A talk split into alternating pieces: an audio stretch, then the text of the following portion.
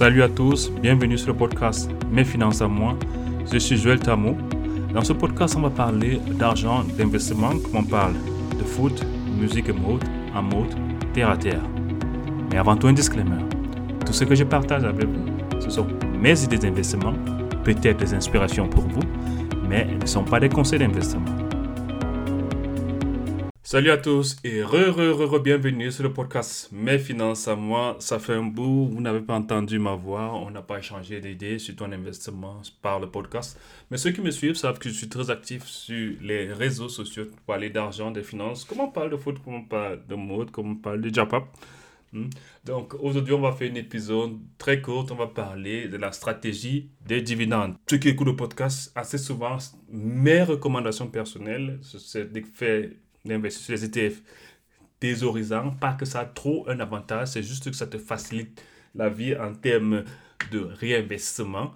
Mais ça peut ne pas être votre stratégie. Hein, parce qu'une stratégie avec les ETF thésaurisants, c'est que vous accumulez, vous êtes dans une phase d'accumulation pendant un bout.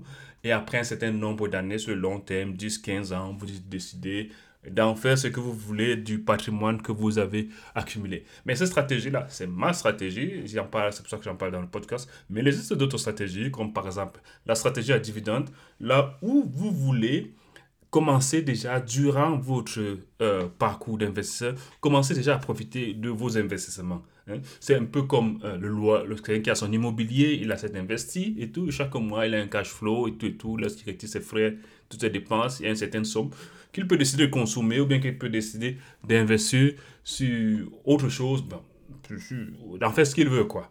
Hmm.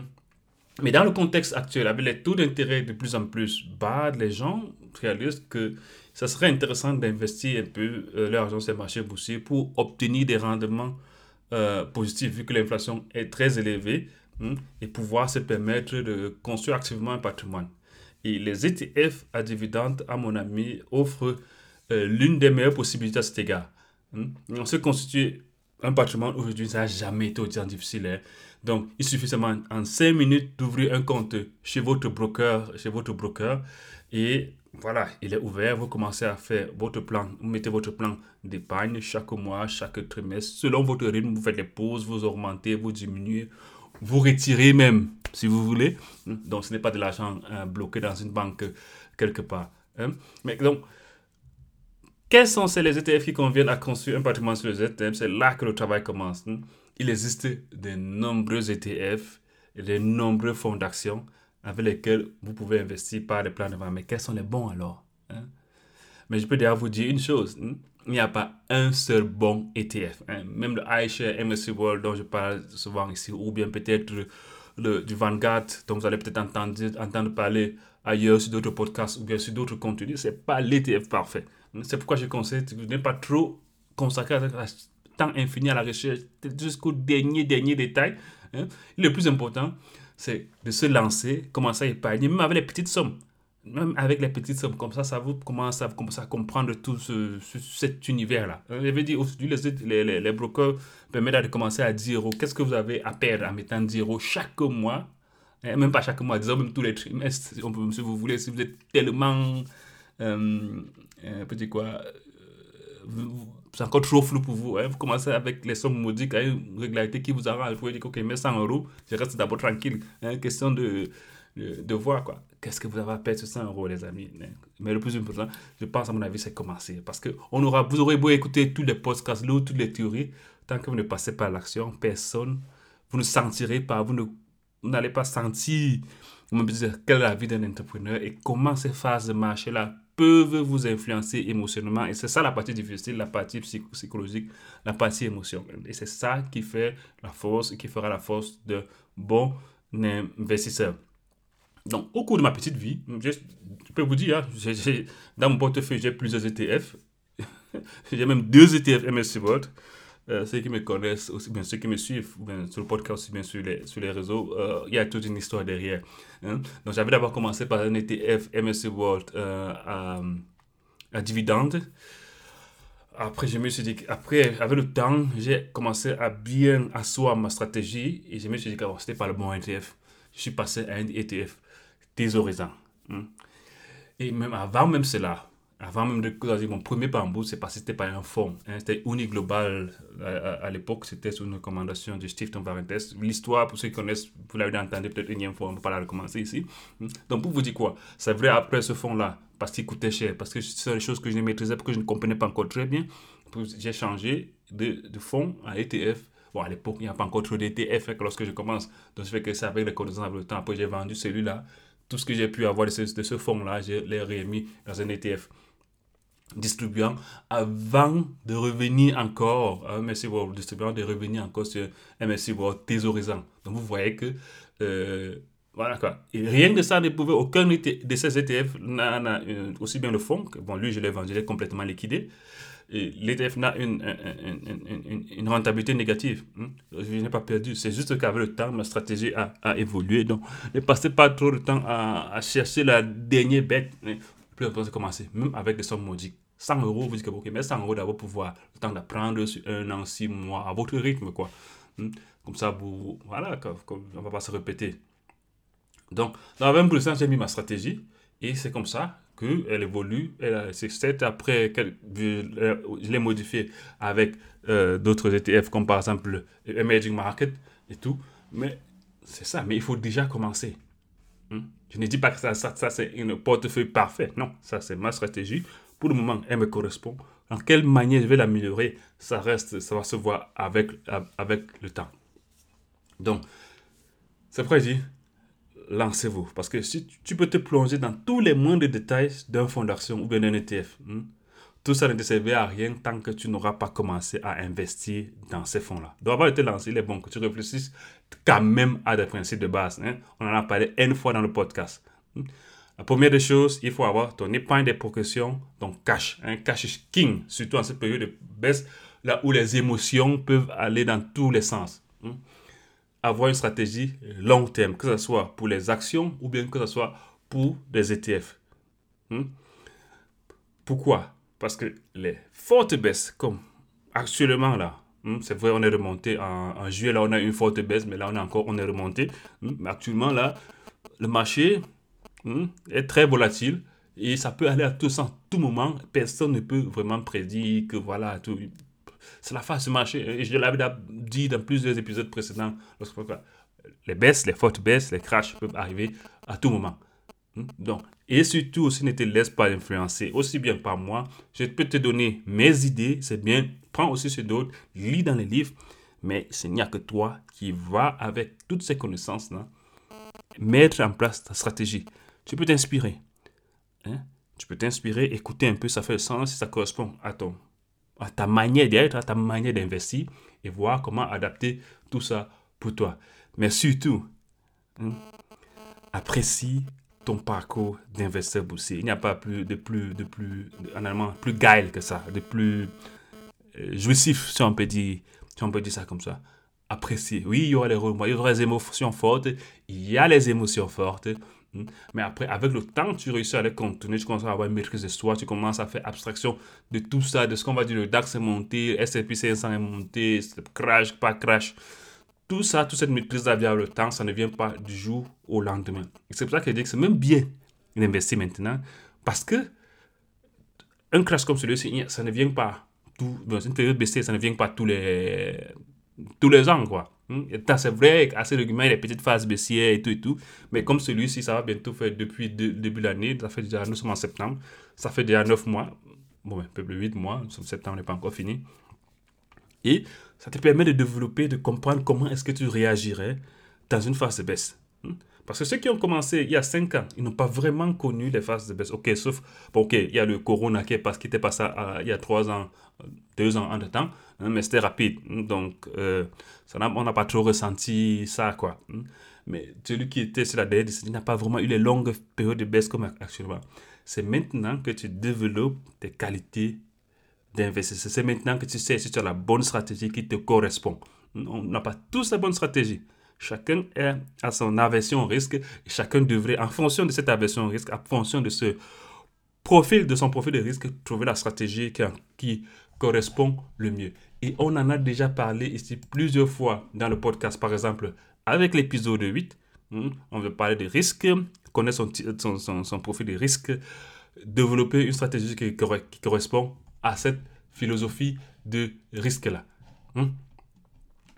Donc, comme je disais, le cash est important. Hmm? Si tu n'as, avant, tu n'avais pas pensé que le cash, il fallait tout investir all-in la bourse, je te conseillerais de réfléchir, hein, parce que comme les ne sont pas bons, là, ça peut te créer beaucoup. Tu auras trop de tentation de dire qu'il faut que je sorte une partie ou bien je sorte tout.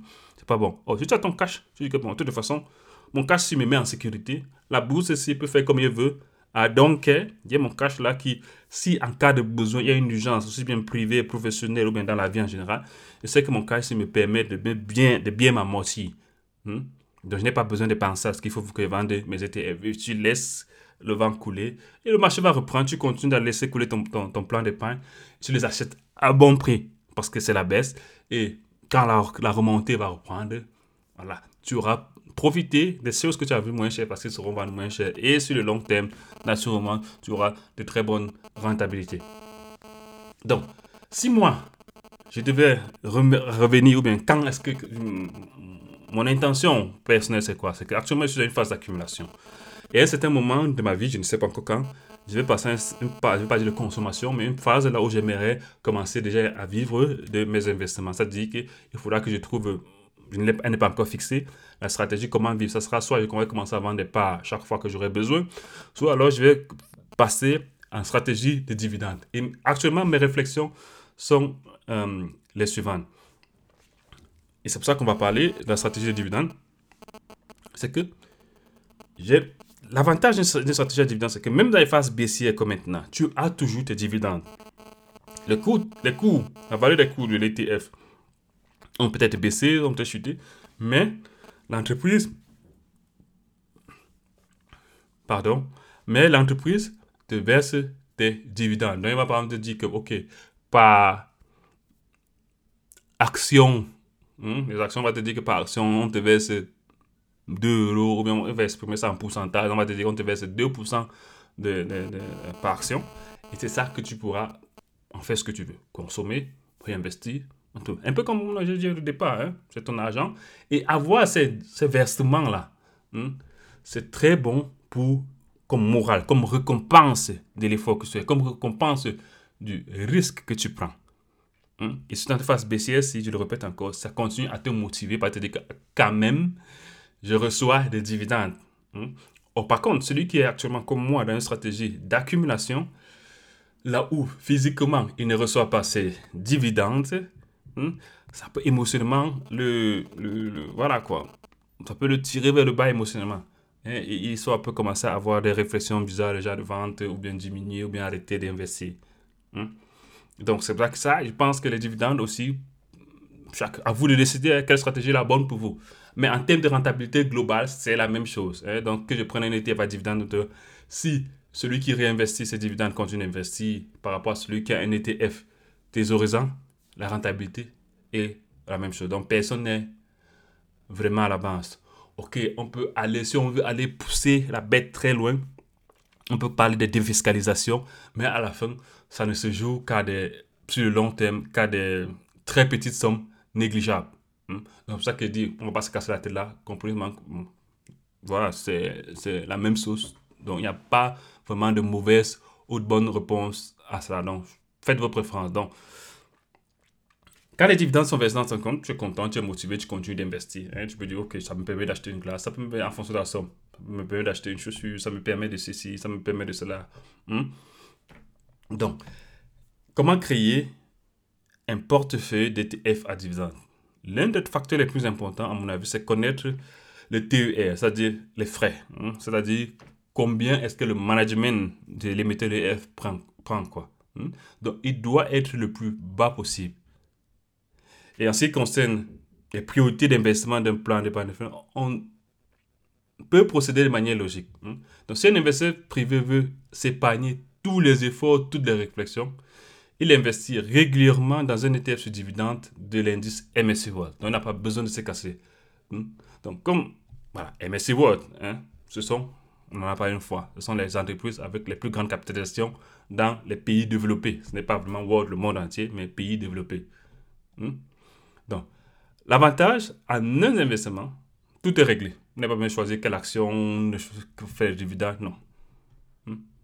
Et il faut aussi investir, naturellement diversifié. Pays développés, MSC World, c'est rien que les pays développés, c'est pas le monde entier. Mais il aussi les ETF à dividendes du monde entier. Hmm?